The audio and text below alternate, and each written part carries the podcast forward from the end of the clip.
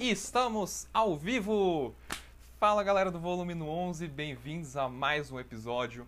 Eu sou seu host, João Vitor Vilela, e hoje tenho a honra de ter uma convidada sensacional que entende demais do que ela, do que ela fala, do trabalho dela, e ela vai poder trazer alguns tópicos muito legais aqui para vocês, que é a Mayara Ferraz, advogada de direitos autorais. E, Mayara, até para eu não fazer um certo detrimento ao seu currículo, se apresenta aí para a galera, conta o tanto de trilhões de coisas que você já fez aí na sua carreira ajudando os músicos, e o palco é todo seu. Nossa, primeiro, João, muito obrigada. É um prazer estar aqui. E conversando com uma galera aqui do seu público é sempre muito legal, uma galera engajada, uma galera que quer ser profissional. E eu sou advogada, pós-graduada em direitos autorais e faço diversos cursos, porque assim, essas coisas a gente aprende dia a dia. A indústria musical é um mecanismo muito vivo, né? Uhum. Você tem que estar todo dia, todo dia tem novidade. Eu trabalho em produtora, trabalho diretamente com alguns produtores, com algumas labels, uhum. em carreira artística, com marca, com distribuição, com patente, com registro de obra, fonograma, versão, liberação. E aí, acho que a gente vai explicando para eles mais ou menos durante o podcast, né? Exato. E eu acho que de certa forma eu fiquei até mal acostumado, porque você deu uma imagem muito boa de direitos autorais para mim. Assim, eu que não entendia de nada, te conheci, aprendi o basicão sobre os direitos autorais, e aí como você faz de tudo, consequentemente eu acho que um, um advogado ou uma advogada de direitos autorais é um, é um sabe-tudo do mundo da música, e que não é bem assim, né? é, normalmente não, porque assim, claro que o advogado autoral que ele vai trabalhar com música, ele vai entender um pouco, mas eu procuro trazer até como diferencial para a galera que eu atendo, uhum. ter noções de streaming, de lançamento, até. É, é porque é meio misturado com o marketing, né? Uhum. Na lei, obviamente, não tem nada sobre o Spotify. Só que, para que, como eu vou ensinar um músico de hoje a importância de registrar obra, fonograma, se eu não souber porcaria nenhuma de streaming? Então, é até um diferencial que eu tento trazer para a galera que eu dou aula. Exato, exato. E já vamos entrar no tópico, porque a gente pode aproveitar tanto esse seu lado de saber sobre o, o, o, mundo da música, como ele funciona, digamos assim, na vida prática e na vida acadêmica, na vida teórica de, de que você se especializou para ser advogada de direitos autorais. O quão Sim.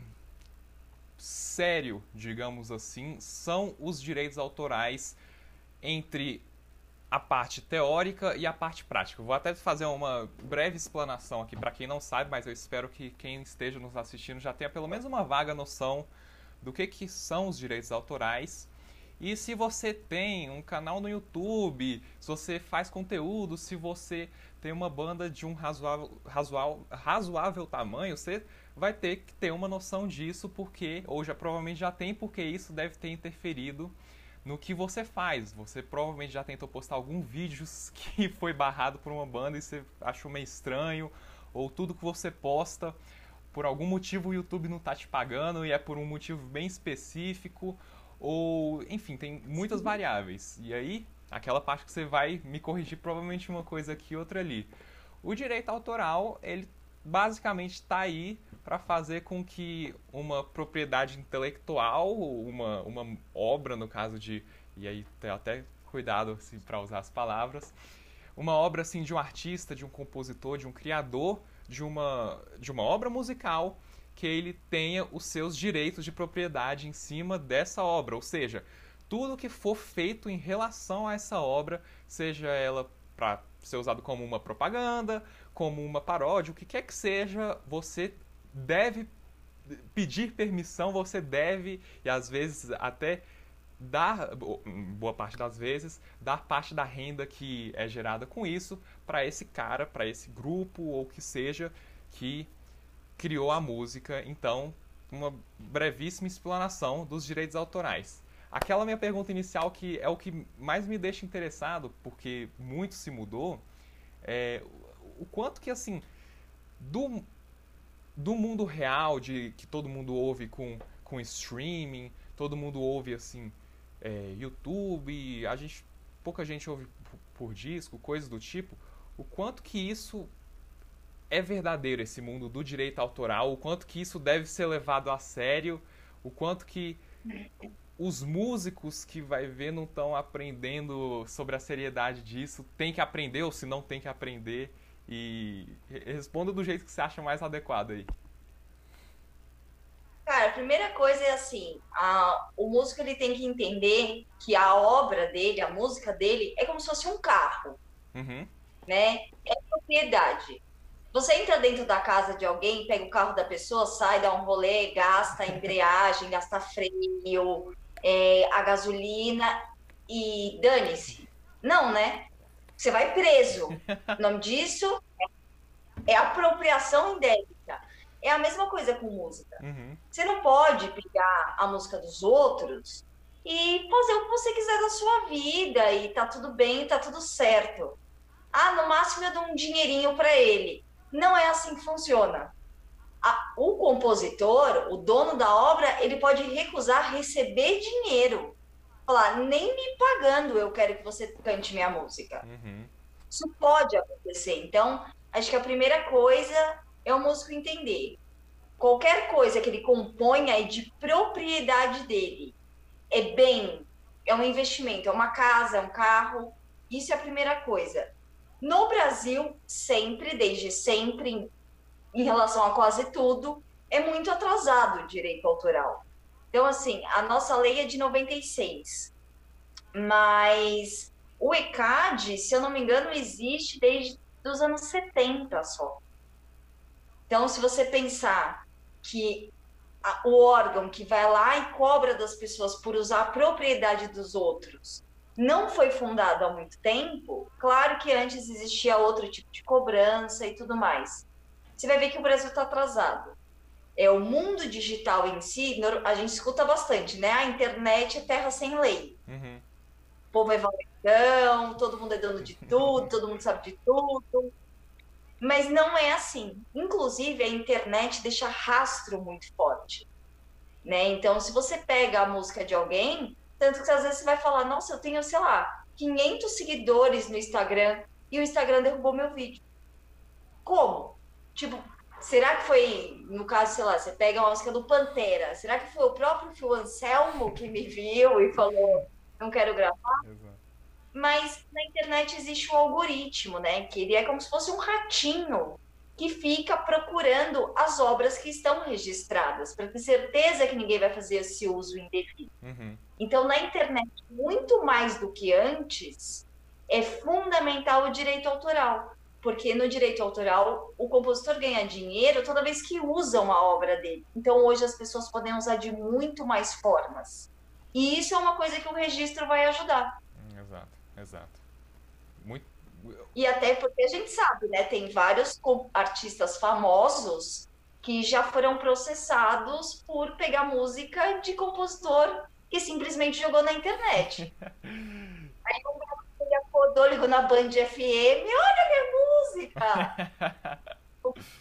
Nossa, e, e, as consequências também desse mundo de que antes ah, uma, um álbum era lançado sem que o compositor soubesse, coisas do tipo. Hoje em dia a coisa está muito mais séria e tem os dois lados, o, o, o, lado que reclama e o lado que acha isso bom.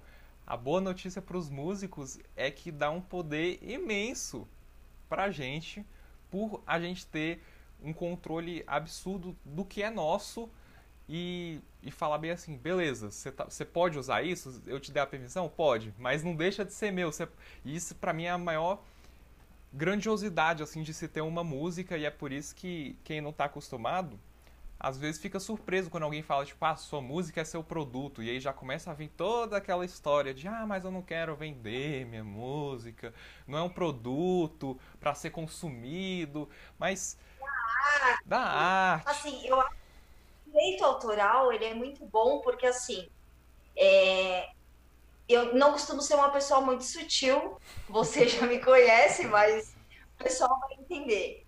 Se você fala minha música, minha arte romantiza, a música é um ótimo hobby para você. Se você quer ganhar a sua vida sendo musicista dentro da indústria musical, música é produto.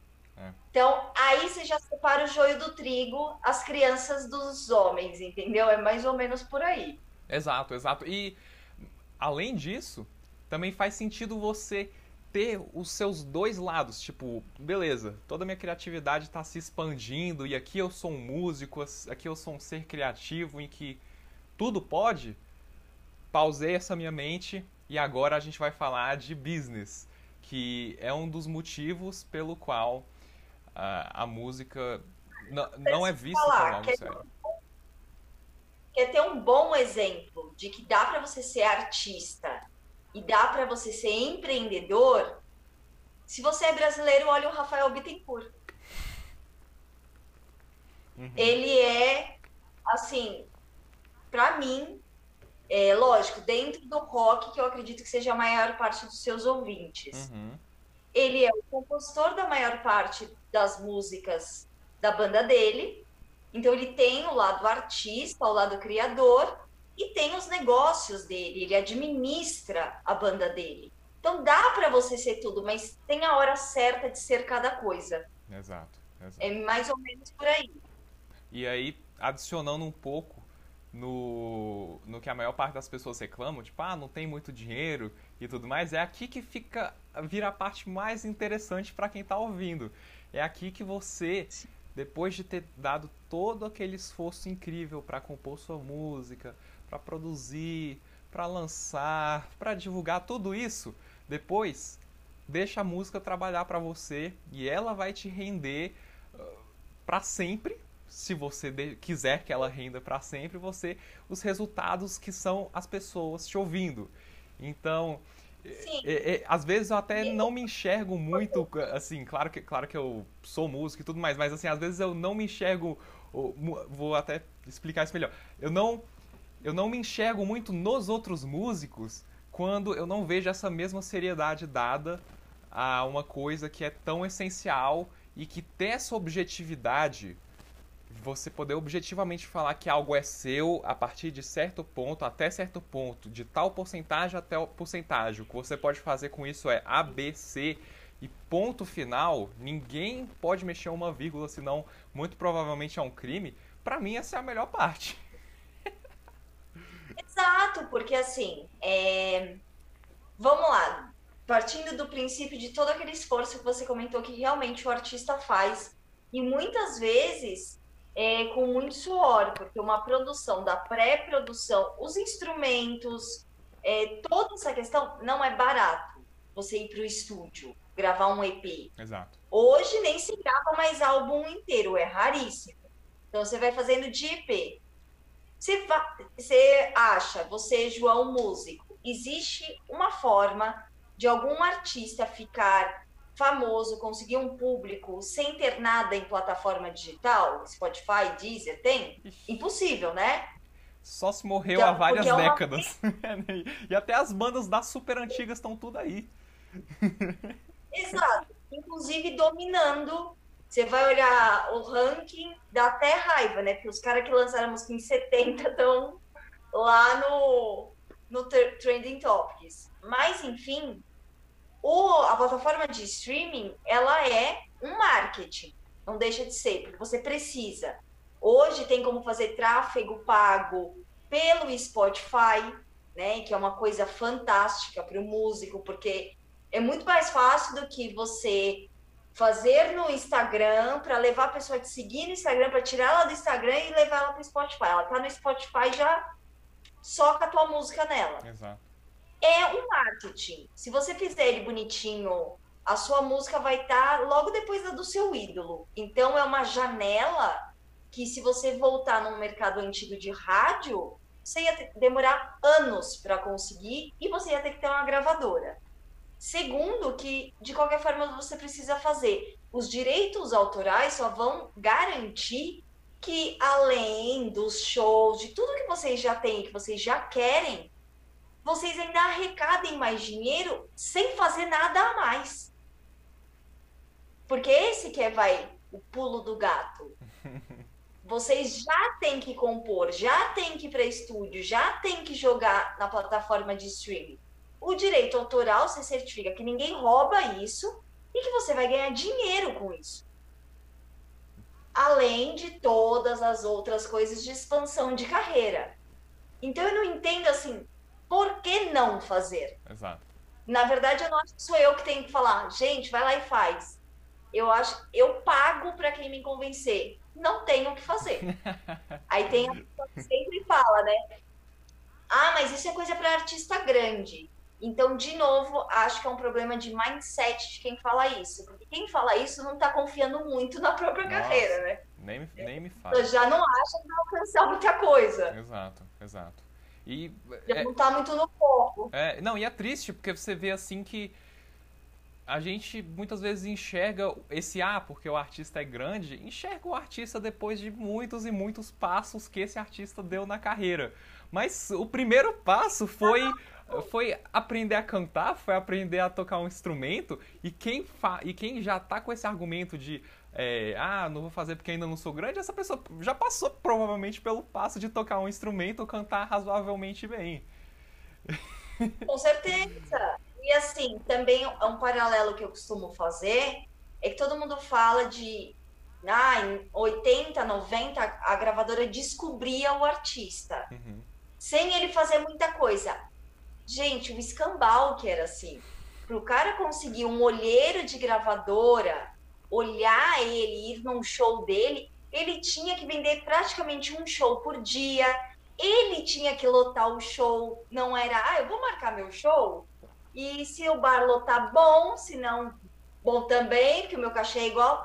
Não, eles que vendiam o ingresso do show. Qualquer um que tem o hábito de ler biografia, sabe? Aí quando eles estivessem já dentro da cena local fazendo um burburinho, aí sim tinha alguém que não é muito diferente do que a gente pede hoje. Exato. Do artista chegar num grau de visualização que um bom empresário, uma gravadora, uma label bacana veja ele, ele vai ter que fazer o barulho dele. Só que hoje o barulho dele é muito mais internet do que palco, show, principalmente que a gente está na pandemia mas sempre precisou do artista muita relação, anos, sabe, correndo atrás para ir conseguir alguma coisa. É que antes não tinha internet, então você não entrava no Instagram do artista e falava: Nossa, olha, ele começou há 15 anos atrás. Não tinha nem máquina fotográfica, né? Então, tudo bem. Hum, exato.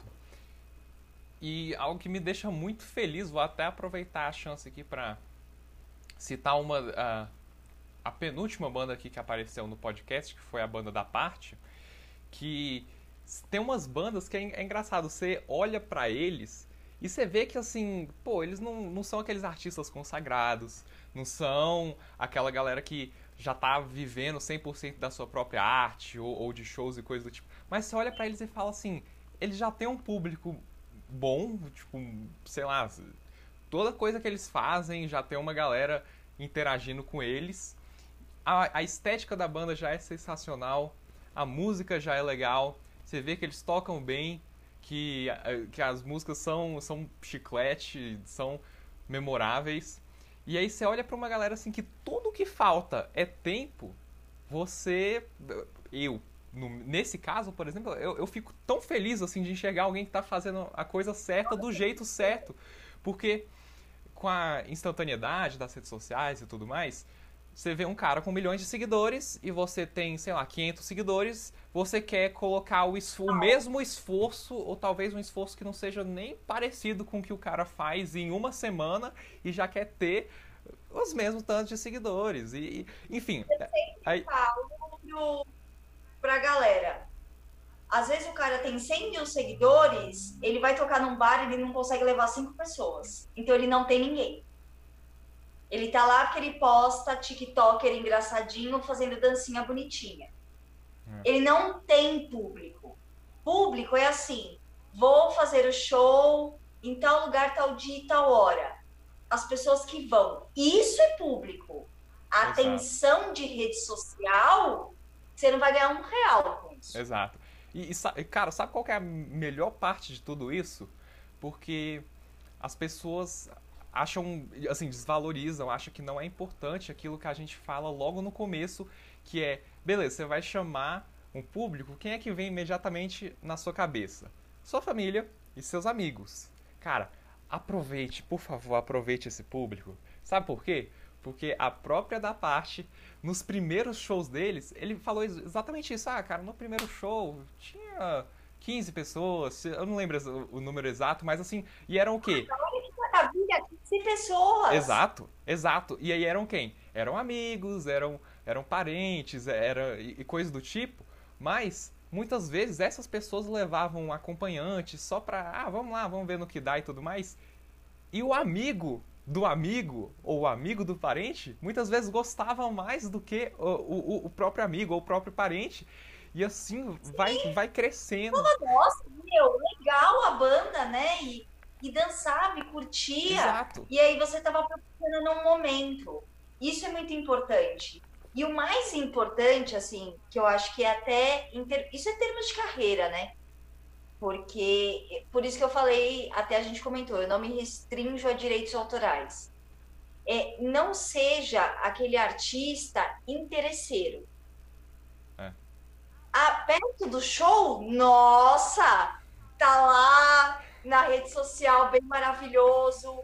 Ou então, tipo, ah, eu vou dar umas aulas de guitarra, que a pandemia chegou, eu não tô fazendo show. Enquanto tá vendendo aula de guitarra, tá lá na galera, ai, que eu posso te ajudar, eu sou muito legal. Não quer vender nada? Faz da egípcia. Fã posta foto com você, você não tem coragem de ir lá e comentar e agradecer. Não seja, porque você não vai ter uma carreira. Assim, né? Porque a gente vai colocar esse episódio de verdades duras de engolir. Se você não sabe retribuir atenção para o público, não seja um artista. Você não vai ser um bom artista. Exatamente. Né? Eu, pegando esse gancho do que você falou, é muito importante que o artista valorize quem consome a obra dele.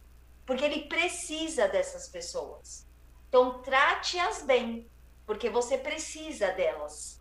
Uhum. Às vezes eu não tenho certeza, porque eu vejo tanto músico, sabe, com uma arrogância meio desnecessária. Ou então, ah, eu tenho dois, 200 mil seguidores no Instagram, não tenho tempo de curtir fotos que marcam comigo. Então passa fome. Porque é essas pessoas que se deram ao trabalho de um show seu, estão é, pegando a rede pessoal delas e colocando uma foto sua, que é um marketing gratuito seu, é a mesma coisa, sei lá, você, fã do Megadeth, se o Mark Friedman comenta uma foto, um vídeo seu tocando, para quantas pessoas você vai mostrar que ele curtiu, que ele Até para quem eu não conheço. quem não conhece ele, você vai explicar quem é ele. Você vai falar, meu, esse cara, e você vai contar a biografia dele para todo mundo, Exato. porque você quer dividir. Então, quando você ignora o fã que posta uma foto sua, que faz um story com uma camiseta sua, você tá se auto-sabotando, porque o cara não vai fazer isso para ninguém. Então, assim, não é nem esperto. Se você não for um cara legal com seu público, porque é o mínimo que você faz, faça por esperteza. É, exatamente, exatamente. E isso que você falou para mim, é, é, aqui que começa o, o ponto. É, vou, vou, entrar naquele momento meu assim de tipo, caraca, agora eu tô enxergando o cosmos, né? Tô, tô, não, eu, adoro esses seus momentos. então vamos, vamos para esse momento. Por que que entender não só e aí a gente vai entrar um pouco mais é, em detalhes para frente, mas direitos autorais, burocracias e tudo mais. Por que que tudo tá conectado? Vamos lá. Vamos lá, vou, vou tentar, vou tentar, tipo, ser Sócrates e, e, definir as coisas, definir o por trás de tudo pra gente ir racionalizando ah, junto. O autoral tá conectado com o marketing? Não, você vai ver. Olha só. Um músico, o que ele primeiro se apaixona para começar a tocar, para começar a ter um interesse por música, é são as músicas. Beleza, começamos por aí. Sim. Eventualmente, essa vontade vai se tornando algo tão intenso que ele naturalmente, ou vai ver até conscientemente, o que quer que seja, começa a compor suas músicas. começa a tocar com outras pessoas, começam a começa a ter aqueles primeiros passos de, olha, eu existo. Quase ninguém sabe que eu existo, mas agora pelo menos um nicho, um micro nicho de pessoas que tocam instrumentos e que ou me viram na minha rede social, ou me viram no show, ou me viram no ensaio, o que quer que seja, sabe que eu existo. Beleza. Sim. Para essas pessoas terem o mínimo de empatia por você, você vai ter, vai provavelmente ter que ter dado uma boa impressão e, fei, e dado algo a ela que faça com que ela tenha a vontade de retribuir. Ou seja, se você teve uma performance boa, Gente. se você teve uma Sim. performance boa, ela muito provavelmente vai perceber. Se você pôde mostrar alguma coisa no seu instrumento, no seu equipamento, o que quer que seja, ela vai achar legal. Se nas suas redes sociais você fez algo que por algum motivo te destacou e chamou a atenção dela, que não é que nem você falou, ah, vão lá comentar, ah, vão lá fazer tal coisa. Todo mundo sabe que isso aí é, é papo furado e tudo mais, assim, assim, tipo, pô, é mais do mesmo. É, eu, eu respeito, mas eu discordo. É, exato, exato. Então, você, de algum jeito você teve que agregar valor para essa pessoa, beleza? Começamos, tipo, esse passo número um pro cara, desenhando o, a, a árvore da pessoa que, que quer ser música e tudo mais, é o passo número um. De algum jeito, ela tem que contribuir com as outras pessoas. E, e, o melhor e o mais incrível dos jeitos vai ser pela sua música, que provavelmente é seu objetivo nisso. E se for pela sua música, é uma pessoa que não precisa nem ser alimentada. Porque quando a conexão é pela música, ela às vezes pode descobrir que você é um. Né? É. Um céu. Mas ela vai falar: bom, eu acho ele um cocô humano, mas a música dele. Aliás, é o que a gente mais escuta da galera. Exatamente. Esse artista é um nojo, mas olha a música dele. Exato. Eu sou fã de vários cocôs humanos, é. por exemplo.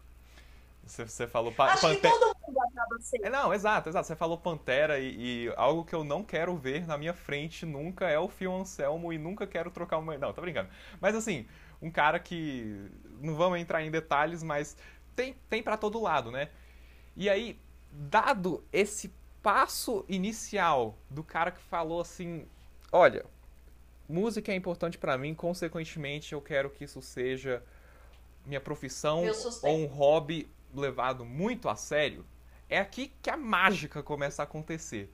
Porque o, o cara, a, a pessoa, olha só, olha só o quão, assim, engraçado é. A pessoa que fala, mas eu não sou um artista gigante, por que, que eu vou fazer isso? Mas, blá blá blá, por que blá blá blá? É porque ela tá enxergando, tipo assim, um, uma coisinha pequenininha que tem no mundo da música. Exato, exato. No mundo da música que é tipo a coisa mais gigante do mundo. Aí o cara que é esperto, o que, que ele faz? Ele fala: eu tenho merchan, e se eu tenho merchan, eu faço com que eu tenho. É, é, com, com que eu tenho marketing ambulante, que é o que uma pessoa é quando ela veste uma camisa de uma banda, e é o que eu fiz minha vida toda. Então, de nada Megadeth, de nada Metallica, de nada, de nada todas essas bandas. Exato. Tipo, James Hetfield, cadê meu ingresso VIP? Eu te sustentei, cara. Exato, exato. Então, só no marketing você não só deu dinheiro pra pessoa, como você divulgou a coisa dela, o, o trampo. E aí, no marketing, Sim. você vai, você vai vender seus shows. Mas é, é só isso? É tipo, não, não é só isso. Você vendeu seu show, as pessoas que gostaram vão fazer mais marketing para você. As pessoas que não gostaram vão fazer, vão fazer questão de que ninguém vai. Vão você. fazer mais marketing para você. Aí você pode dar aulas, muito provavelmente seu aluno vai querer ir para o seu show ou vai querer ouvir sua música, vai querer saber mais sobre você. E, e assim, a, a, gente pode ficar aqui, tipo, a noite toda listando todas as possibilidades infinitas de que um músico pode pensar fora da caixinha do ah, eu não tenho 100 mil seguidores ou o que quer que seja e falar, tipo, cara, começa agora e aí você vai expandindo para onde você acredita que faz Cara, sentido. Cara, eu vou falar uma coisa que eu acho que vai provar meu argumento. É. É, meu tio tem 6 mil seguidores no Instagram. Então não é muito, né? Assim, nos padrões de hoje. Sim. É, ele trabalha no Rock in Rio.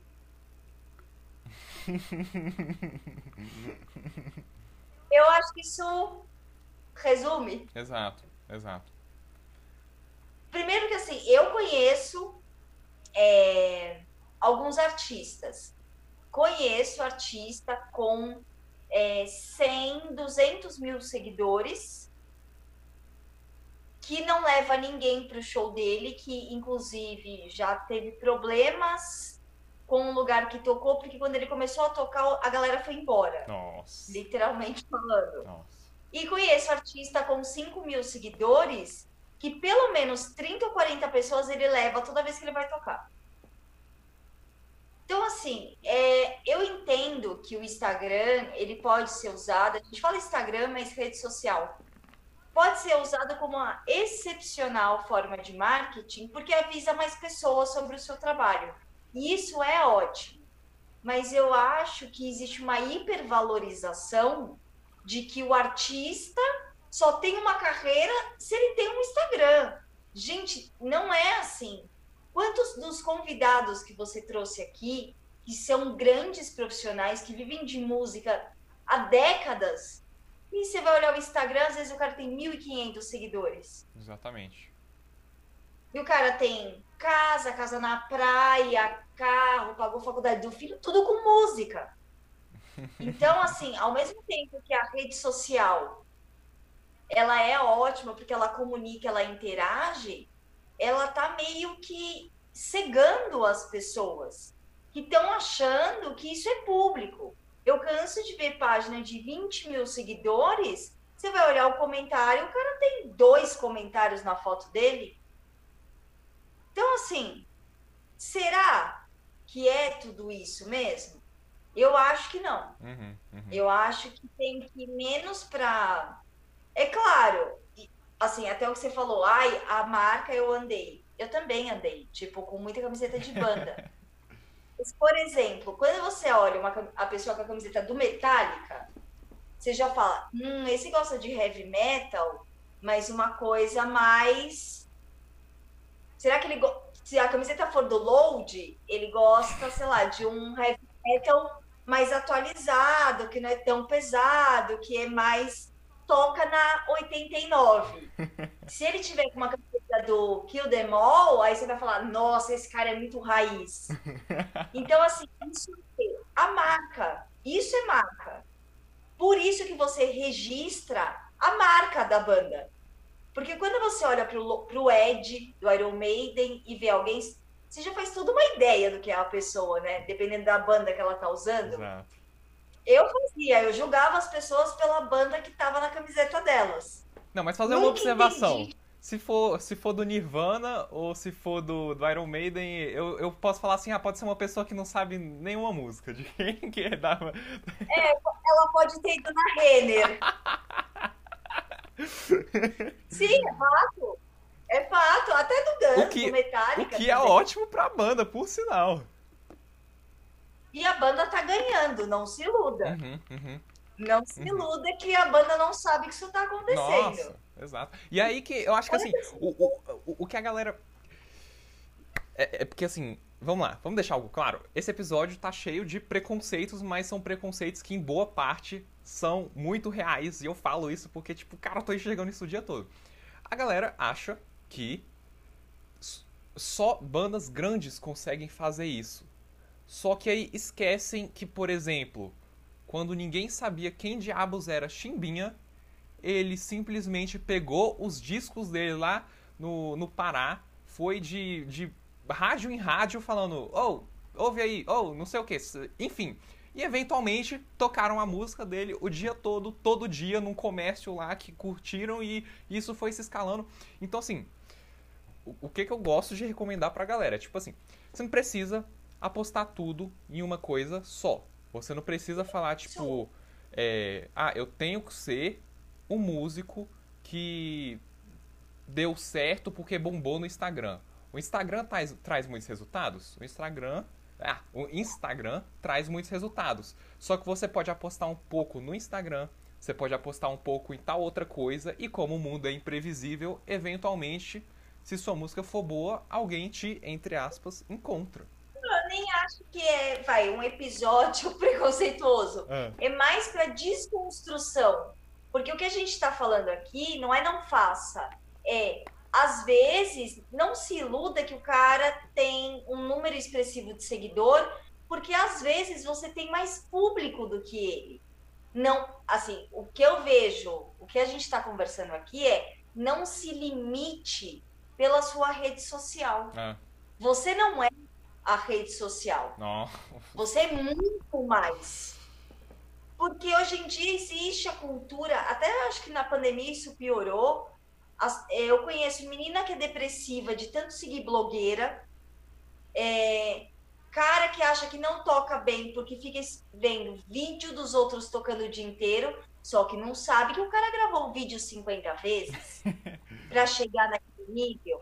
Ou então assiste, sei lá, o Kiko Loureiro e fala: Nossa, nunca vou chegar nesse nível. O cara toca há 30 anos todo santo dia. Você não pode se comparar no terceiro ano como instrumentista com alguém que está ali há 30. Você tem que ter como exemplo, com certeza. É a mesma coisa. Ah, eu vou fazer marketing no Instagram. Passa, mas não ache que não ser o bambambam bam, bam da rede social quer dizer que você não tem uma carreira. Você tem uma carreira. Às vezes você tem 20, 30 pessoas no seu show, aquele cara não tem. Então, vai muito além dessa aparência virtual. Uhum. Uhum. Eu acho que é mais nesse sentido do que um preconceito em si. É, é verdade. Até porque, assim, especialmente hoje em dia, é difícil convencer as pessoas de que você tem um poder de persuasão muito mais forte se você chega através da sua música do que pedindo qualquer coisa para ela. E eu falo isso porque eu posso contar inúmeros shows do qual eu já fui para assistir uma banda e gostei mais de uma outra banda que estava apresentando então, e fiquei muito outra banda. Exato. E assim, fiquei muito mais fã da outra banda, é que é a melhor parte. Cara, e assim, é... é que eu acho que andam fazendo lavagem cerebral nas pessoas é, sobre uma vida virtual perfeita. E a maioria das pessoas que fazem isso não estão falando a verdade. Eu, por exemplo, sei, você sabe também, João, qualquer um é, tem acesso se pesquisar. Vários escândalos que existiam na indústria fonográfica não eram de verdade. Os artistas fazem isso para conseguir um holofote para chamar a atenção. Aí logo depois eles lançam um single muito parecido com a treta. Para você pensar, falar, nossa, ele se inspirou nisso. É, não. Não. E ainda você vai criando pauta. Nossa, você viu? Ele tretou e ele escreveu a música. Aí vai todo mundo ouvir a música. Então, assim, essas coisas são premeditadas. E isso é marketing. Marketing não é a sua paleta de cor do Instagram. É também? É mas um marketing de indústria musical às vezes inventa temperamento para as pessoas. Às vezes falam, sei lá, que o James Hetfield é uma pessoa intratável, que não atende fã.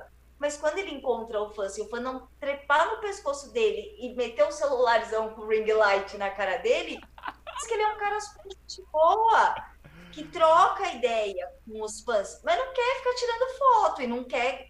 Eu não julgo ele, Imagina você tá andando na rua, uma pessoa que você nunca viu na vida, meu, vem, te abraça, te pega, te beija, você fala assim, sai, né? Então, assim, existe acho que muito folclore.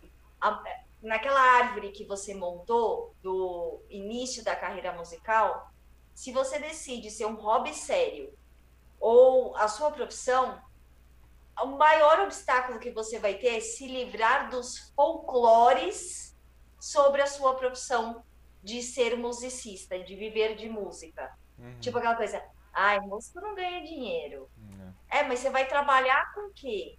Uhum. Uhum. Como você vai se sustentar? Isso não dá futuro. Isso é folclore. Isso é folclore. Assim, tem tanta coisa para você fazer na indústria musical. E, por exemplo, eu fiquei indignada. Vou contar porque eu fiquei indignada. o rapaz do Big Brother, lá tinha um rapaz do Big Brother que é cantor sertanejo. Ele ganhou três vezes o valor do prêmio do Big Brother em direitos autorais de streaming. Nossa. Com a música que ele lançou dentro do Big Brother. Nossa.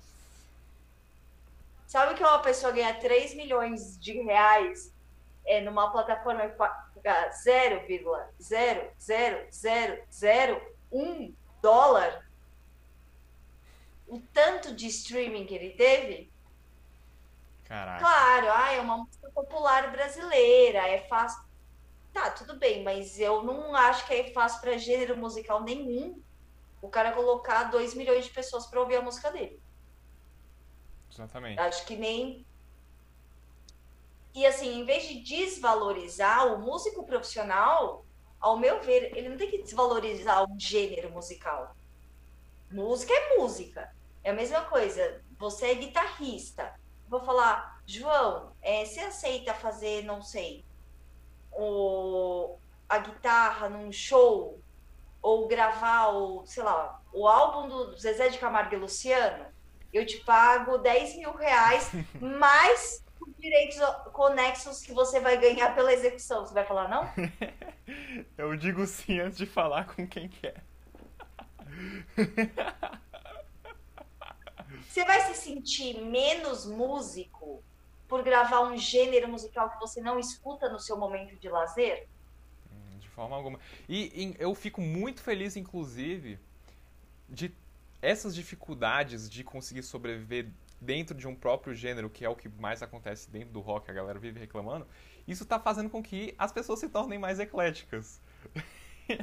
então, então, muitas vezes você vê um cara que é, descia o pau em sertanejo, e ou o que quer que seja, mas aí chega a hora de tocar qualquer coisa, você vai ver o cara não consegue fazer uma levada direito. E aí fala, pô, cadê? Você não é um músico superior? Você não é o jazzista que consegue. Exato. Eu só tava falando, você não é o jazzista que consegue improvisar a 300 BPM em todas as tonalidades e tudo mais? Cadê sua levada de sertanejo? Exato. Eu já vi vários, viu? Passando vergonha de eu sou virtuoso, não sei o que, não sei o que lá. Não conseguia fazer a guitarra base de coisa. Por quê? Porque, porque ele é o virtuoso, ele é o queima-dedo, né? É. Bom pra ele, tá ótimo. Vai ficar fazendo cover do Megadeth a vida inteira em rede social. Porque não tem musicalidade. A música, aí sim, ela é arte. Então, assim, não tem música de forró que é cover de música, sei lá, às vezes do Queen. Uhum. Porque música é música. E quando o cara quer viver disso, ele tem que perder os preconceitos, ele tem que se desconstruir. Ah, eu só vou tocar metal. Meu, se você conseguir, maravilha para você. Mas às vezes o cara entre tocar um sertanejo e desistir da carreira e virar bancário, ele prefere virar bancário do que tocar sertanejo. É isso que eu acho que seja muito. Não, pra, na minha cabeça não tem nexo. É. O cara fala, ah, não dá. Aí o que, que ele vai fazer? Ele vira bancário. Nossa, gente, mas tem tanto estilo musical, é, banda de baile, bar, tanta coisa para ele fazer relacionado à música. Ele não quer.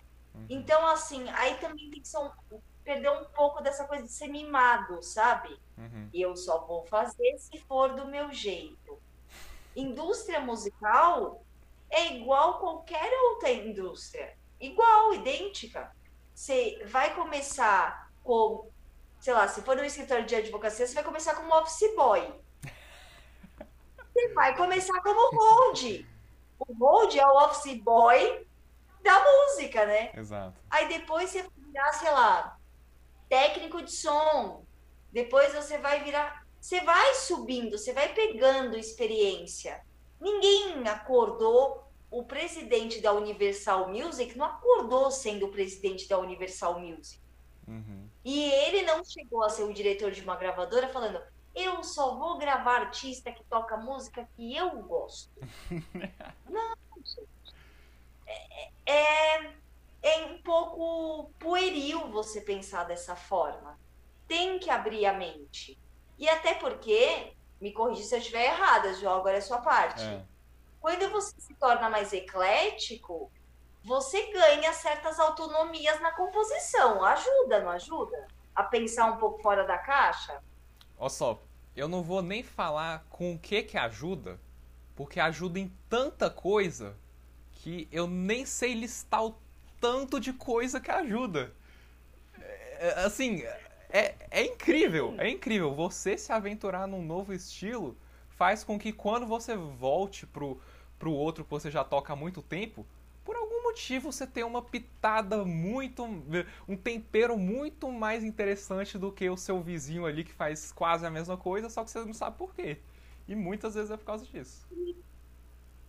E cria uma identidade, né? Exato, exato. E, e assim, parece que a gente não está falando nada a, a ver com direito autoral. Mas tá, porque todas essas coisas que a gente está conversando aqui são características de marcas. Uhum, uhum.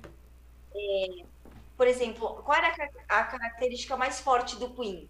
Não ter uma característica única. É. Qual o gênero do Queen? Depende da música, depende do álbum. É. E será se é por isso que eles ou, ou também os Beatles não se tornaram quem são hoje? Por você ter uma banda que compôs tanto Yesterday quanto Yellow Submarine, como eh, tipo as músicas mais viajadas do mundo, ou do Queen. É, sei lá, I Wanna Ride My Bicycle é um cara numa. É, é, é, nossa, eu ouço isso e eu falo, tipo, essa é a mesma música. É, é, é, a mesma banda que a canta. Mesma banda. Bohemian Rhapsody. Bohemian Rhapsody. tipo. é. Mas assim, e ao mesmo tempo você tem o ACDC e o Iron Maiden, que são bandas que seguem uma linha tão reta, se duvidar, se dá para um leigo escutar, ele não sabe a diferença nem que você está mudando de música. Porque eles têm uma identidade muito rígida, muito forte. Uhum. Todas essas questões que a gente está falando aqui, elas têm muito a ver com formação de marca. Exato. Que tem que ser registrado e tudo mais. Pensa que assim, em oite... acho que o Sepultura é de 83. Uhum. Né? Quando eles fizeram aquele S vermelho, todo cheio de não sei o quê, quanto você acha que valia aquele desenho daquele S? Nossa. Na época que eles fizeram, acho que nada, né? É. Quanto vale hoje? Ah, acho que muita gente pagaria uma pra grana. Você colocar isso. aquele S é, sei lá, numa guitarra, quanto você acha que você tem que pagar por isso? Demais. Você acha que valoriza você tem um bar e você falar, esse S aqui vai tocar aqui. Você acha que tipo faz as pessoas olharem diferente pro que ele tiver escrito? Com certeza. Isso é marca. É. Então assim, você não registra a música pelo hoje. Você não registra a sua marca pelo hoje é para plantar e depois é. colher. E acho... Hoje, com certeza. Só, não, só te interromper que eu acho que essa é a maior lição que qualquer músico indeciso ou, ou ansioso, depressivo, sei lá, pode ter como uma ajuda. Tudo que você vai fazer hoje não é para hoje. É amanhã. Não é para amanhã, não é para depois de amanhã, é para daqui Deus. Mas se você fizer consistente, tá aqui o, o asterisco. Se você fizer de forma consistente, Cada Cara, vez mais. Você... até filosófica. É, assim, algumas pessoas podem falar, nossa, coitada, né? Tomou um chá de cogumelo. Mas você, de... com certeza, você virou musicista por causa de uma música. Teve uma música, um dia, de uma banda que pegou alguma coisa e falou: Eu quero fazer isso. Sempre tem essa virada de chave. Cara, às vezes você pode ser a virada de chave de alguém. E para você ser a virada de chave da vida de alguém, que não necessariamente é a pessoa virar músico, mas às vezes é a pessoa decidir procurar tratamento para uma depressão, é a pessoa resolver fazer as pazes com a mãe. um monte de coisa que a música estimula as pessoas e a gente ouve esses relatos todos os dias. Você não precisa que um milhão de pessoas te ouçam. Você precisa que uma te ouça com atenção. Tem um texto que ele é de uns 10 anos atrás e ele é muito atual, que ele é 1000 True Friends, é, True Friends, é, eu acho que é isso. Eu vou pegar depois e eu te mando. Que é os 100 fãs de verdade. Uhum. Cara, 100 ou o mil? O cara fala. Você, você falou, você falou 1000, é 100 ou é mil? São mil. mil. É, acho que era mil. É eu não lembro agora não, beleza, nome, beleza, mas eu vou. E o cara, tipo, há 10 anos atrás nem tinha essa correria toda de internet, falando que para você ganhar um milhão de reais em 10 anos, ou em 5 anos, enfim, não, você não precisa, tipo, que metade do planeta conheça você. Você precisa ter a fidelidade de mil pessoas. Era mil, eram mil. Uhum. Mil pessoas. Uhum, uhum. E é verdade. Se você tiver, assim, sei lá, mil seguidores no Instagram e a galera realmente interagir com você, conversar com você, te ouvir, também te trazer informações novas, ouvir a sua música quando você lançar com a sua banda, pelo menos 50 pessoas falarem, nossa, não, puta, é a música do João, vou ouvir. Exato. Você já tá tocando a vida das pessoas. Uhum, uhum. Então não é uma realidade tão distante quanto parece. Uhum, uhum. e mil, para quem não tem nenhum, pode parecer muito. Mas se você já conquistou uma, duas, três, eventualmente você chega no 500. Aí você fala, já tô no metade do caminho. Hum. E é, é. aquela árvore que eu fiz, só pra você ter noção de onde eu queria chegar, era pra onde a gente tá chegando agora. Porque nesse texto eu também já li, só que eu não tô lembrado dos detalhes. Algumas das coisas que ele, que ele cita sobre esses mil fãs é que eles não são mil fãs que. Ah, comprou um CD seu e, e seguiu com a vida. Não, é um cara que comprou seu mechan, gostou.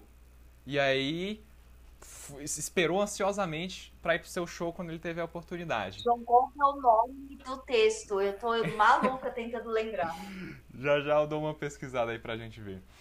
O, e aí, é, toda aquela teia, aquela árvore gigante de diversos jeitos que você pode ter como músico de ganhar dinheiro, o cara que é o seu fã, ele vai querer alcançar tudo, ele vai querer pegar tudo.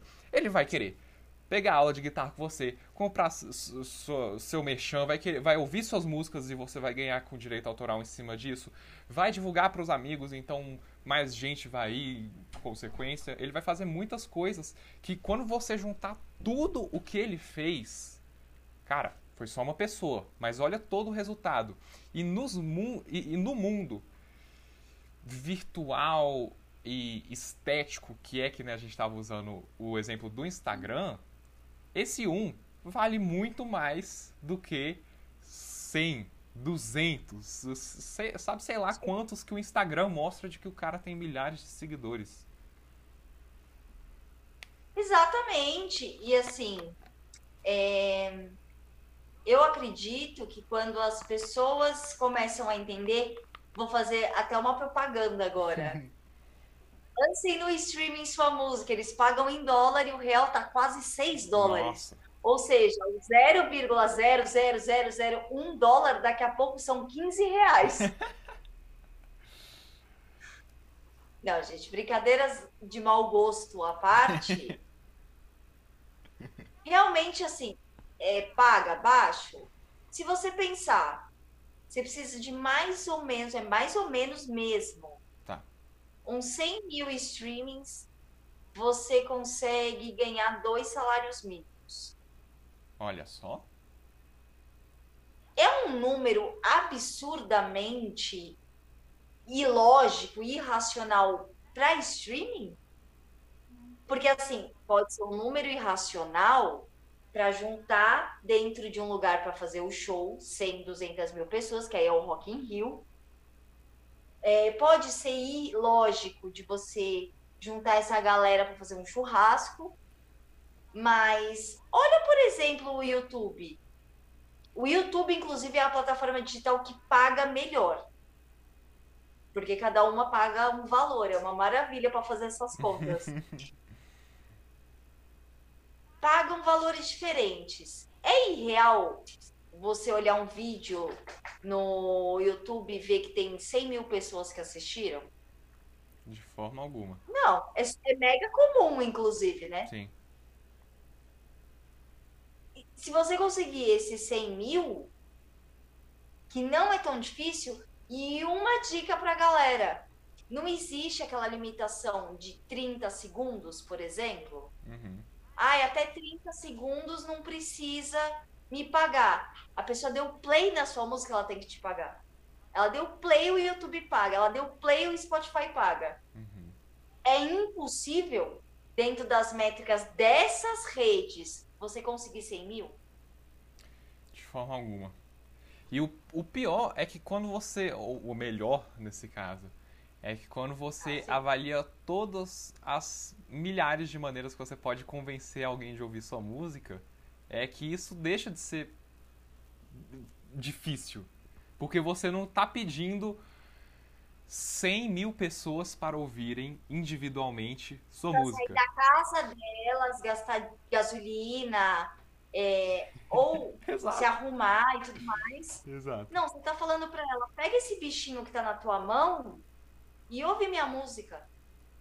Cara, isso não é impossível. Exato. E outra, tem um lado bom que eu tinha esquecido sobre o Instagram que eu gosto. Os músicos focarem tanto no Instagram, em rede social, tem um lado bom.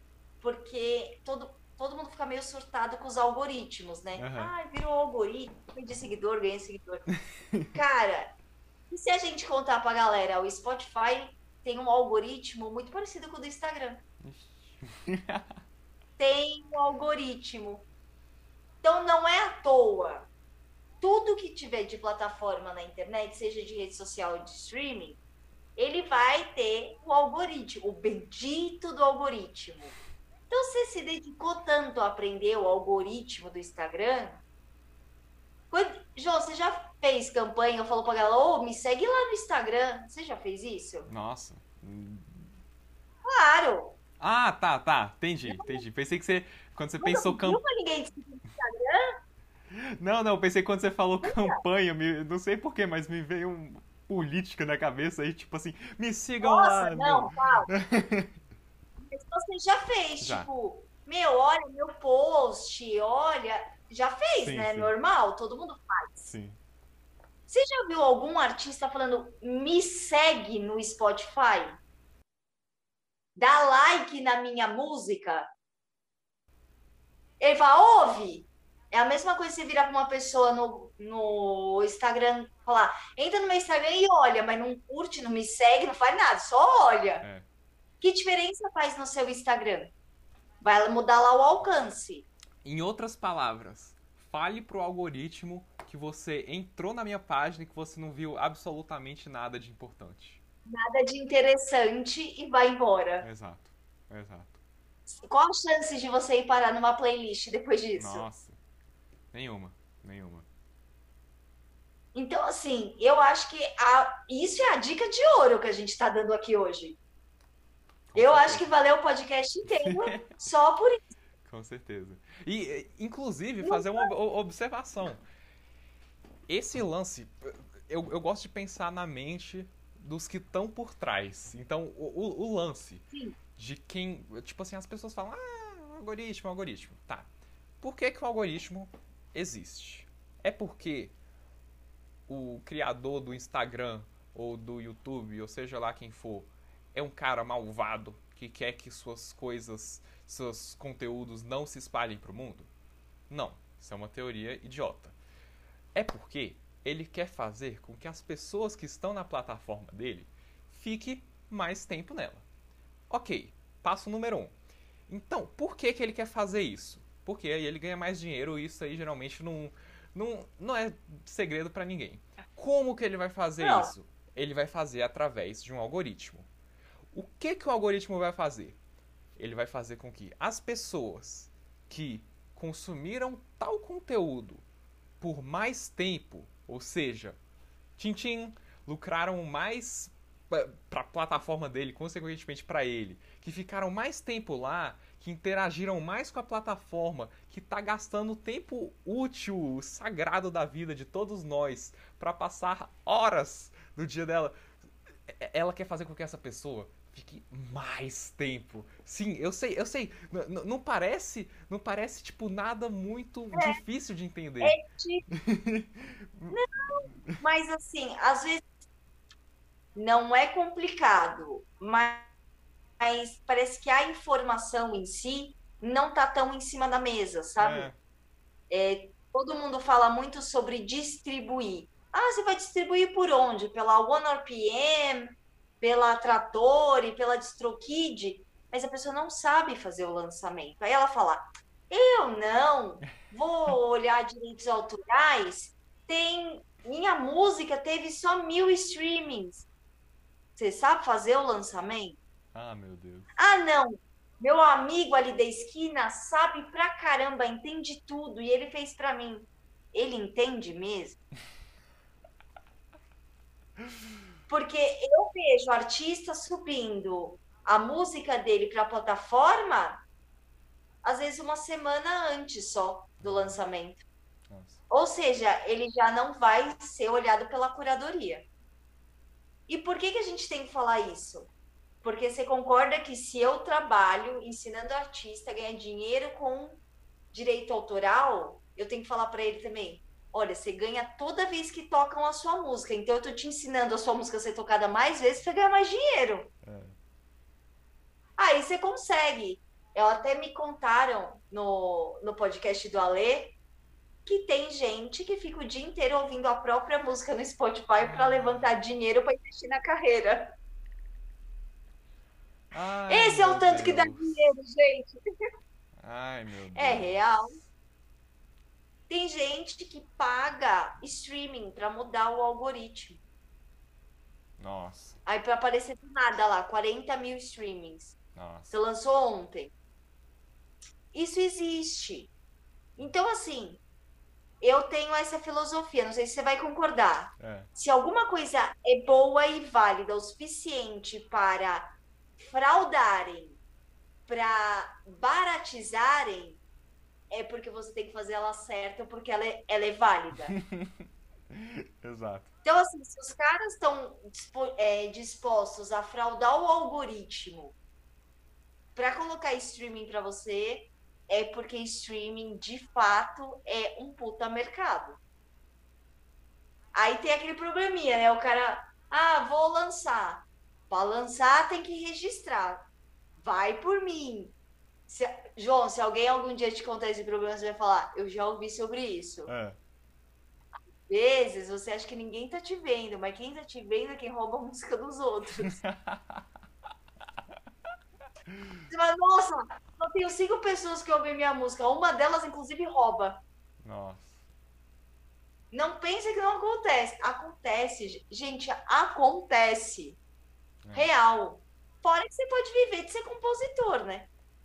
Exato, exato. Já pensou que tem, é, quando você libera, eu vi um, eu fiz um curso em, no Brasil foi o país que mais subiu a assinatura de streaming, seja Netflix ou plataforma de música, e, no, na pandemia.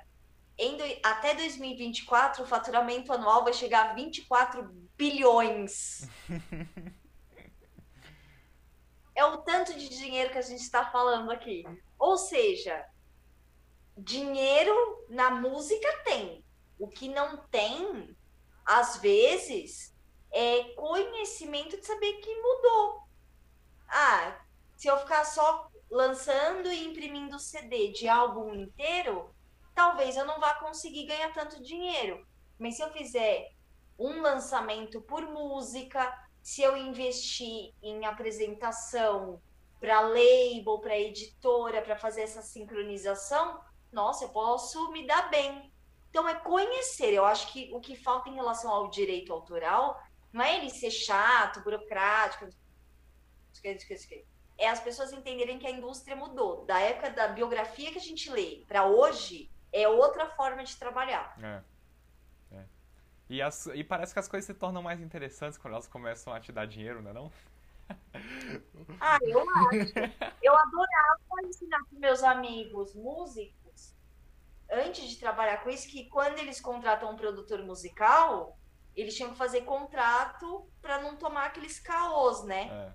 Que eu já vi bastante acontecer. Atrasar a entrega de faixa, ou não entrega. E lascar o lançamento Mas, do, do artista, coisa do tipo, né? Eu já vi acontecer. Não sei se você já viu isso acontecer com alguém, já, mas já? não é não é raro. Aí a pessoa fala, eu não vou procurar um advogado e, sei lá, pagar 150 reais para ele me fazer um contrato. Ah, então tá bom, paga 6 mil pro produtor fazer a faixa e ele não faz. é tudo uma questão do quanto você se leva a sério. Se você não leva, meu, tá tudo certo, a gente ainda vai ser amigo. É. João ainda vai tomar um suco de laranja com você. Eu, eu vou te odiar por dentro, mas a gente ainda vai ser amigo. Pelo que eu te conheço, você vai fazer aquela cara assim, ó.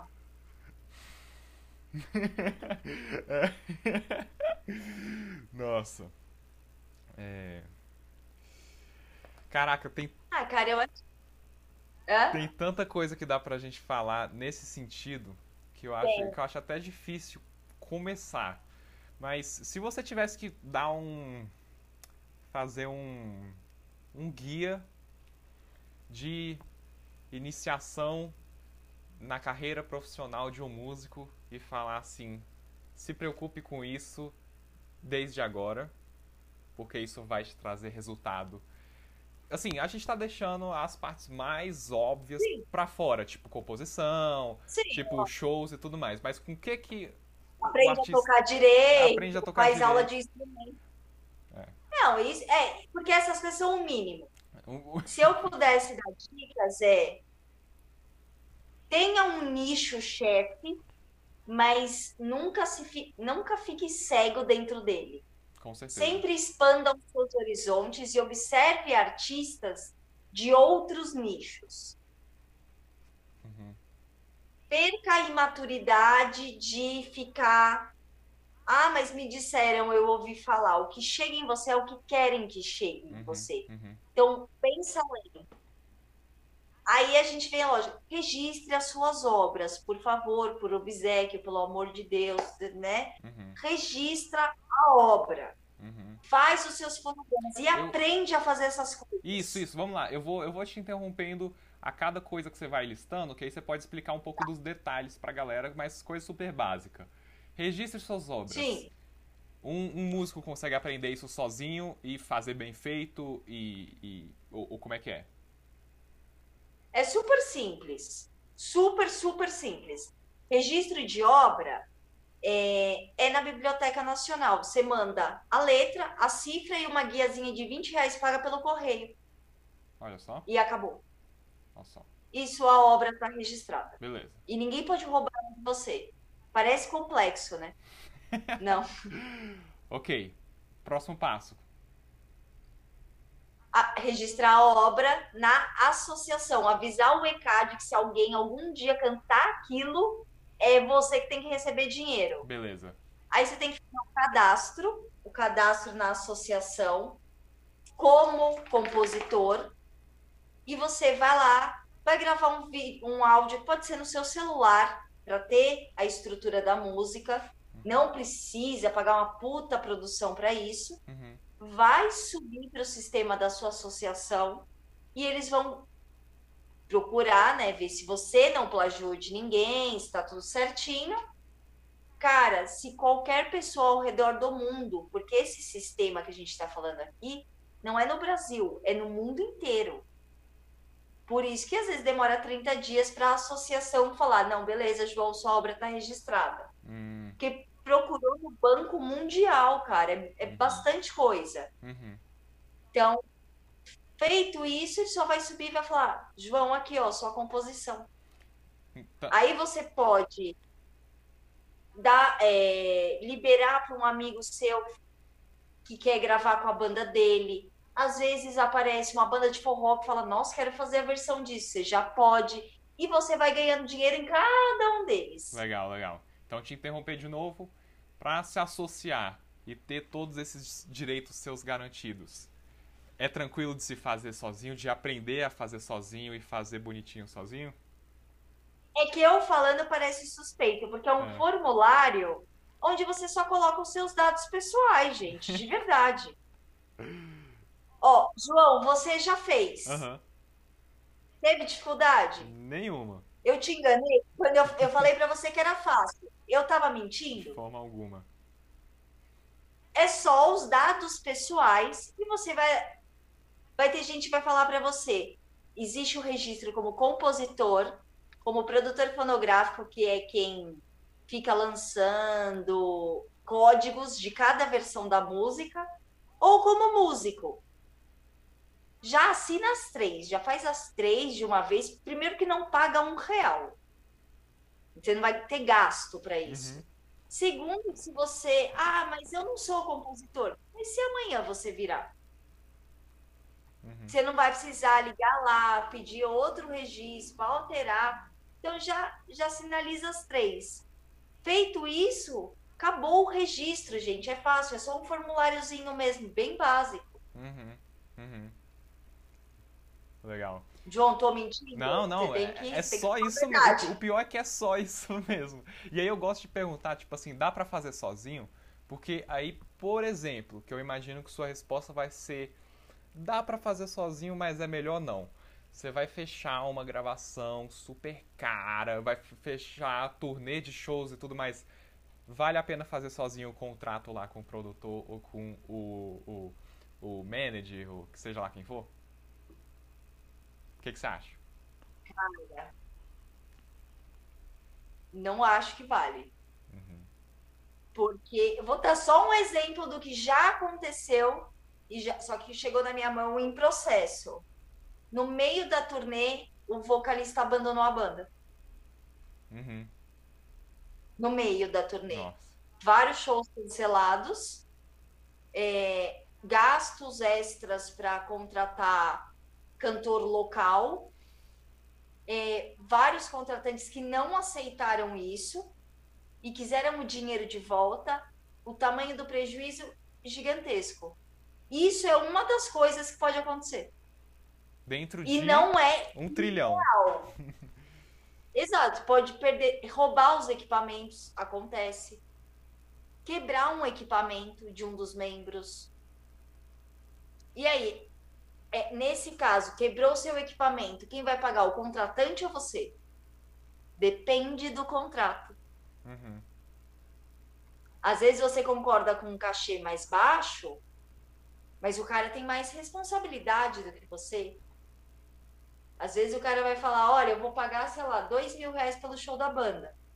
E ele vai tomar todos os cuidados, vai falar, olha, até eu colocar o seu instrumento dentro do seu carro, ele é responsabilidade minha. Vale mais a pena do que o cara que vai falar, vou te pagar quinhentos reais, mas o que acontecer, o problema é seu. Exato, exato. São muitas variáveis muitas variáveis. Turnê tem muita variável. Uhum. E assim, produção tem que tomar cuidado, porque eu vejo muita gente usando o contrato do Google. É melhor do que nada? Com, não, com certeza. Claro. Às vezes, eu entendo que na realidade claro, claro.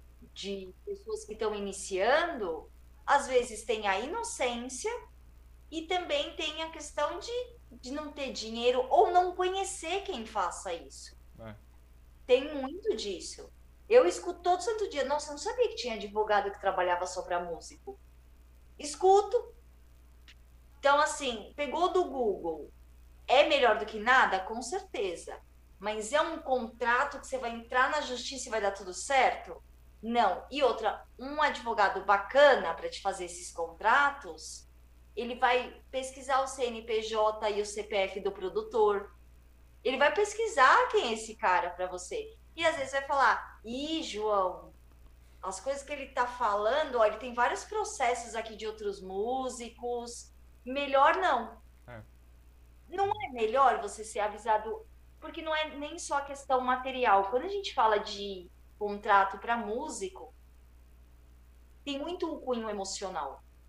cara ir lá colocar 5, 10, porque não são contratos baixos, mesmo de banda iniciante. Você vai gravar um single, você não vai pagar menos do que, sei lá, 5 mil reais num single. E aí simplesmente o cara desaparece, acaba com o seu lançamento. E para você se recuperar emocionalmente disso? Uhum. Eu acho que é, sabe, economia burra? É, exatamente não ofendendo ninguém, mas assim, é, um, é aquele barato sai caro. Uhum. E a maior parte desses imprevistos que dariam na hora de ter falta de profissionalismo no mundo da música, o que eu fico mais feliz é que boa parte deles seriam resolvidos com simples procedimentos contractuais. Exato, exato. Porque, por exemplo, não é que o contrato vai impedir que o problema aconteça, mas se ele acontecer, você resolve com muito mais facilidade. É, é. Vou mandar outra, ó. É. Registro de marca. E aí vou até já jogar duas coisas juntas. Uma vai ver uma tá. imagem tá. da banda, uma logo, coisa do tipo. E outra o nome, o, o, a fonte. Dá pra registrar os dois juntos. Isso aí, dá para fazer sozinho? Dá, tranquilamente. Como é que é? Dá um, dá um, um basicão de como que é. Um órgão que chama INPI. Você tem que fazer uma solicitação, né? Uma carta, vai, vamos colocar assim. Pagar as guias, porque sim, é pago, porque o INPI é privado, como o ECAD.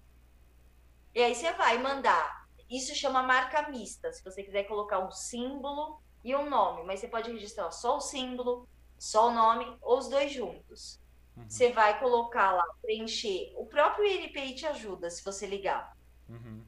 O número, porque cada, por exemplo, você pode ter uma floricultura chamada sepultura. você pode ter uma banda.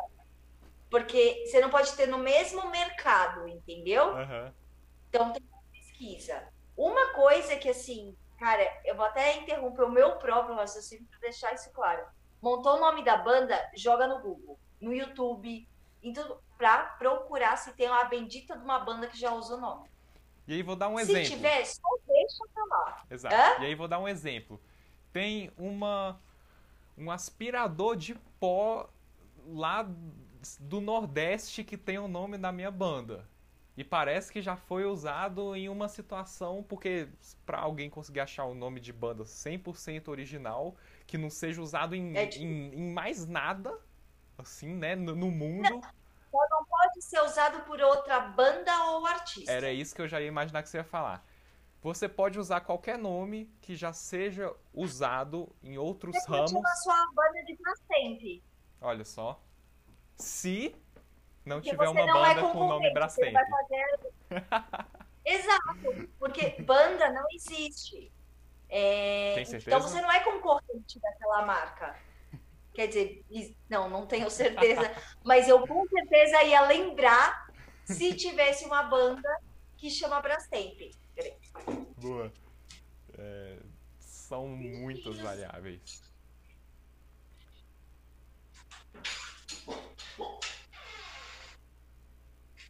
Você também tem bichinhos, você sabe como funciona, né, Ju? Sei. E... Então, não sei, mas eu ia gostar de ter uma banda chamada Brastemp, eu ia lembrar dela. Nossa, ia ser horrível e bom. Ao Imagina uma banda chamada Fusca. Fusquinha Azul. Para. Nossa, eu ia em todos os shows dessa banda. Para antes que algum ouvinte leve isso a sério. Desculpa. Nossa. E para fechar. Você só preenche esse formulário do INPI, paga as guias, eles vão pesquisar, lógico, para ver se tem alguém, e eles vão abrir um prazo para, se tiver, a pessoa reclamar. Sim, sim. Se não, é sua por 10 anos, mas ela tem que ser renovada. Olha só. Mas e, e, eu tô citando só algumas coisas assim que se uma banda que tá querendo realmente se levar a sério um artista tiver essas coisas resolvidas, nossa, já você você já deixou tipo assim toda a parte burocrática do seu trabalho fechado, assim, ó, lindo. Agora o que você precisa gente, fazer é ser isso artista. Tudo que a gente está acontecendo aqui, você resolve em uma semana. Olha só. No máximo. Tipo, em uma semana você. Aliás, se você, assim, tiver de férias, uma semana você se registra na associação, em uma semana você pega e manda pelo correio todas as suas obras com letra e cifra, pelo correio para. No outro dia você ó, pesquisa o nome da banda, no outro dia você vai lá no INPI e paga a guia. Cara, na, na sexta-feira, quando você sentar para tomar a sua coca e comer a sua pizza, sua vida burocrática musical tá toda resolvida. Não é nada que não vão pedir, olha, sei lá, faça uma conta, faz um seu. É. Esse, normalmente, esses órgãos só perdem a sua identificação pessoal. Mas eu tenho. Olha só. Eu tenho um argumento contra fazer todas essas burocracias. Senão a gente não teria mais é. aquelas histórias engraçadas de músicos fazendo besteiras e se lascando por problemas muito bestas por não ter feito um simples contrato, um simples registro. Pô, a gente não teria mais essas histórias. Cara, você tem toda a razão. então, a gente vai manter essas informações só aqui entre os meus alunos e o público do volume é, 11 é. pra gente continuar uma história é, legal. É, pra, pra viver de música continuar sendo uma, uma palhaçada que ninguém leva a sério e continuar nesse nesse folclore de que não dá para viver de música porque é coisa de vagabundo. Isso, porque aí diminui a concorrência. Você vai achar mais nome de banda. Exato, exato. Com, com certeza. E... João, você é um gênio. Ó, oh, não, tem que pensar, tem que remar contra a maré, porque é lá que os Elon Musks da vida estão, né? Eles, eles não já, foram que nem com a, com a... Já dizia o Walt Disney, eu gosto do impossível porque a concorrência é menor. Exato. E só, só pra fechar um pensamento assim que, que eu acho muito pertinente em relação aos direitos autorais. A gente não entrou nos específicos, assim, ah, de como funciona, mas deu para dar uma ideia geral aí para quem ouve, para quem acompanha, quais são seus direitos com suas obras. Cara, a parada é seu, você vai lucrar com isso, quem quiser usar vai ter que pedir permissão e tudo mais. Por quanto tempo ele é válido? E aí, assim, por exemplo, alguém que já morreu há 100 anos, eu, eu posso pegar uma obra dessa pessoa e usar do jeito que eu quiser? Ou, ou por exemplo, sabe, quais são, quais são aquelas, aquelas limitações dos seus direitos autorais que eu sei que elas existem? Quando tem coautor, você não faz o que você quer da música, é. você precisa da autorização dessa pessoa. Então é mais sério ter co parceiro de composição do que casar. Casar tem divórcio, parceiro de composição não tem. É. A gente vê várias coletâneas sem clássico, porque o ex-integrante de birra fala não. Nossa. Então, isso é uma limitação. É, o compositor vai desfrutar a vida inteira. Só que, vamos supor, você vai morrer com 85 anos e deixar 100 composições. No, você morreu esse ano. No ano seguinte, do dia 1 de janeiro, contam 70 anos e aí acabam os lucros do seu direito autoral. Consequentemente, o, moral, o seu... É Só ia falar, consequentemente, o seu poder de decidir. Ah, não, se bem que você já estava morto, mas eu quis dizer no sentido de assim, é, sei lá, seus filhos teriam não, poder de decisão em relação à sua obra quando você morrer, coisa do tipo. Mesma coisa que você. É igual uma casa ou um carro. Ia passar de, vo de você para eles. É. Isso dura 70 anos depois da sua morte. Depois eles não recebem mais dinheiro. Aí a obra cai em domínio público. Mas, assim, muita atenção. Domínio público não é o que dizem na internet. Tipo, ah, pega as, a obra de bar e coloca num chachado de um filme de pornô, por exemplo. Você vai ser notificado por todos os descendentes dele e mais cinco pessoas porque você fez um uso vexatório dele.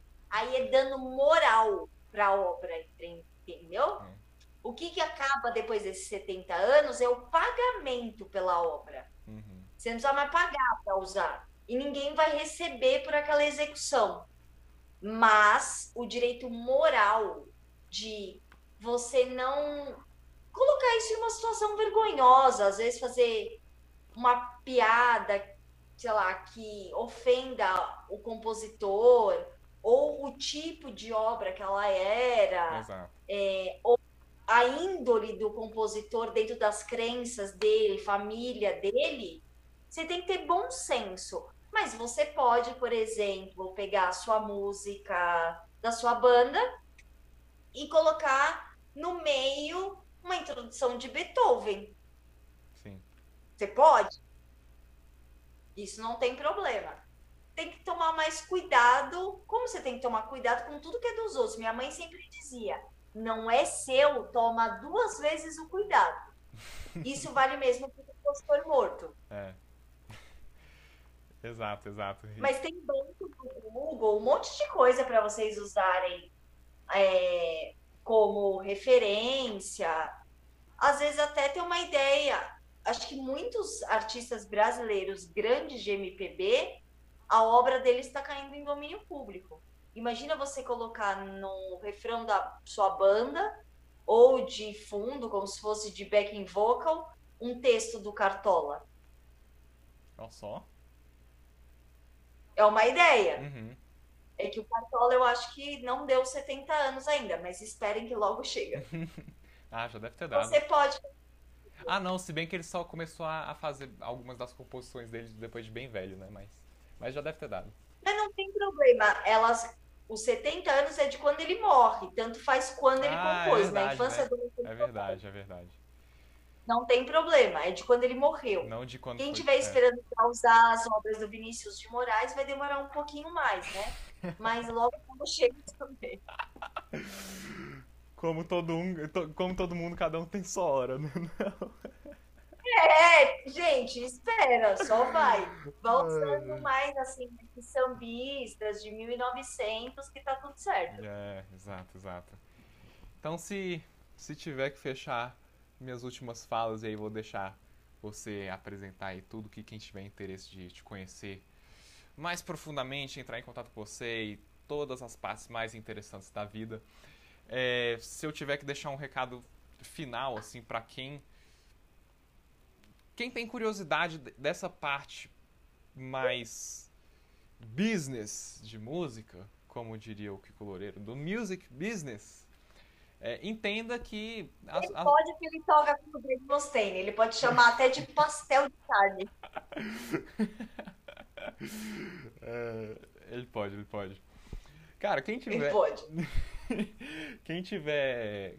Assim, quem quiser saber, talvez, um ensinamento que, se você tiver isso em mente, você vai estar tá no caminho certo para levar a sua música a sério e fazer com que isso se torne cada vez mais uma realidade uma dica é: a sua música te deixa muito poderoso em todos os sentidos. Tipo assim, em, em tudo. Se você compôs uma música bonitinha, e, e, aí é claro, a parte burocrática tá tá te ajudando nisso, tá tá tá solidificando tudo aquilo que artisticamente é lindo.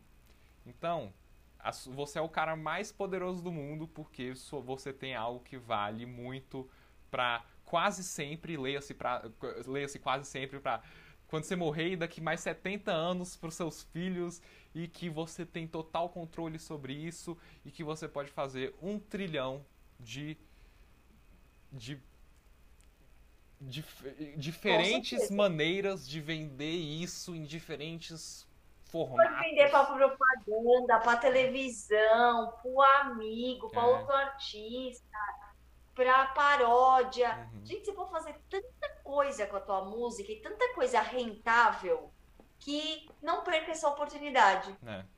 Não perca essa oportunidade. Valorize seu próprio trabalho. O direito autoral é você valorizar a sua arte. É. Exato, exato. Então, Mayara, brigadão aí pela sua participação. Eu te agradeço, João. Muito obrigada. Tá vendo? Aconteceu. Finalmente aconteceu. aconteceu. e é bom, assim, ter um papo fora do mundo da arte de vez em quando. Assim, que envolve arte o tempo todo, mas que está mostrando Sim. tudo por trás daquilo que existe, que é de vital importância. Aí deixa aí pra galera as suas redes sociais, onde quem quer entrar em contato com você pode entrar em contato com você, planos para o futuro. Gente, todos os meus dados estão lá no Instagram. Meu Instagram é Maiara Ferraz com Y, de advogada.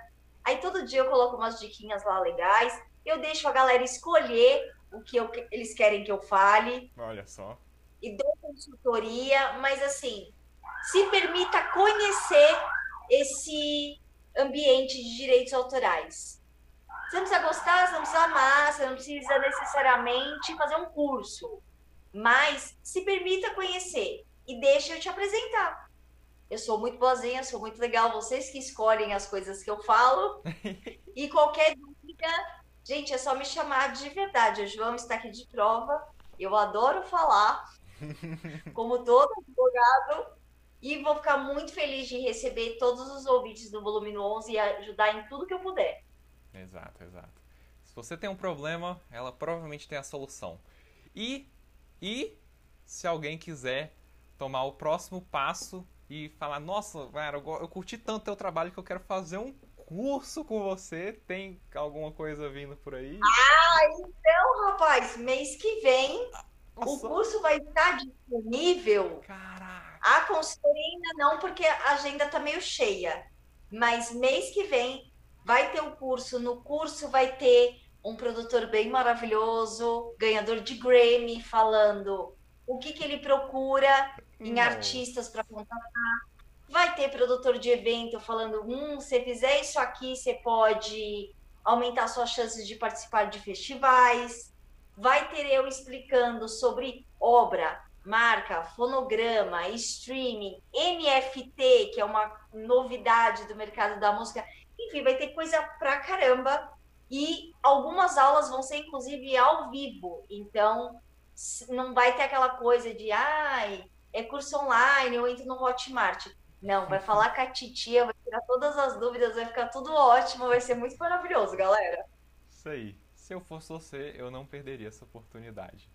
Não, é não? Que nem o ditado em inglês, não sei se em português tem, mas put your money where your mouth is. Então, tipo, bote grana onde sua boca está. Tem em português? Não existe, deveria existir. Deveria existir. Cara, eu, eu, assim, é porque eu não gosto de ficar o tempo todo, ficar fazendo referências ao inglês, porque tudo que possivelmente for traduzível eu quero traduzir, facilita a vida de todo mundo, cortamos caminhos. Mas tem coisas que, que cara, tinha que existir. Que não dá. Que não dá. Não então, dá. Quem. Ó, vou, vou fazer aquela tradução besta. Coloque o seu dinheiro onde sua boca está. Ou seja, se sua boca está falando, eu sou músico, eu quero viver de música, eu quero levar a música a sério, ponha dinheiro nisso aí, porque se você investir em você hoje, é provável que no futuro você vai conseguir colher o que você plantou, né? Eh, tem, tem disso. João Inspector. Nossa, eh, aqui é, é só, só papo só papo maravilhoso. Mar... Eu, eu notei que depois que é, você começou a fazer em vídeo, os papos saíram mais filosóficos. Saíram mais filosóficos. É porque eu não consigo me segurar. Acho que nem deve. Acho que é super bacana e engrandecedor ouvir isso, esse tipo de coisa. Concordo. E é por isso que vai melhorando.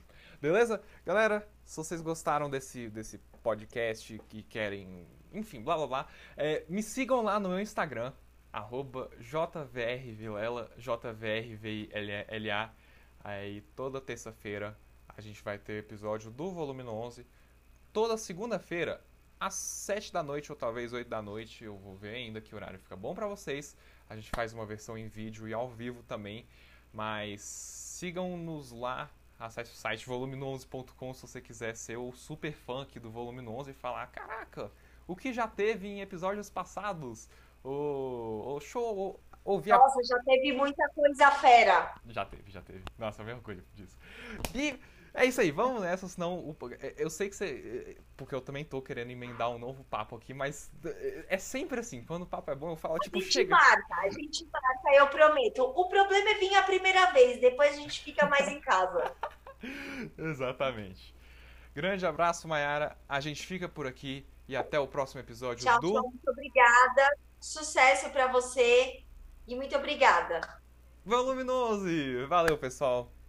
Tchau, tchau. Até mais.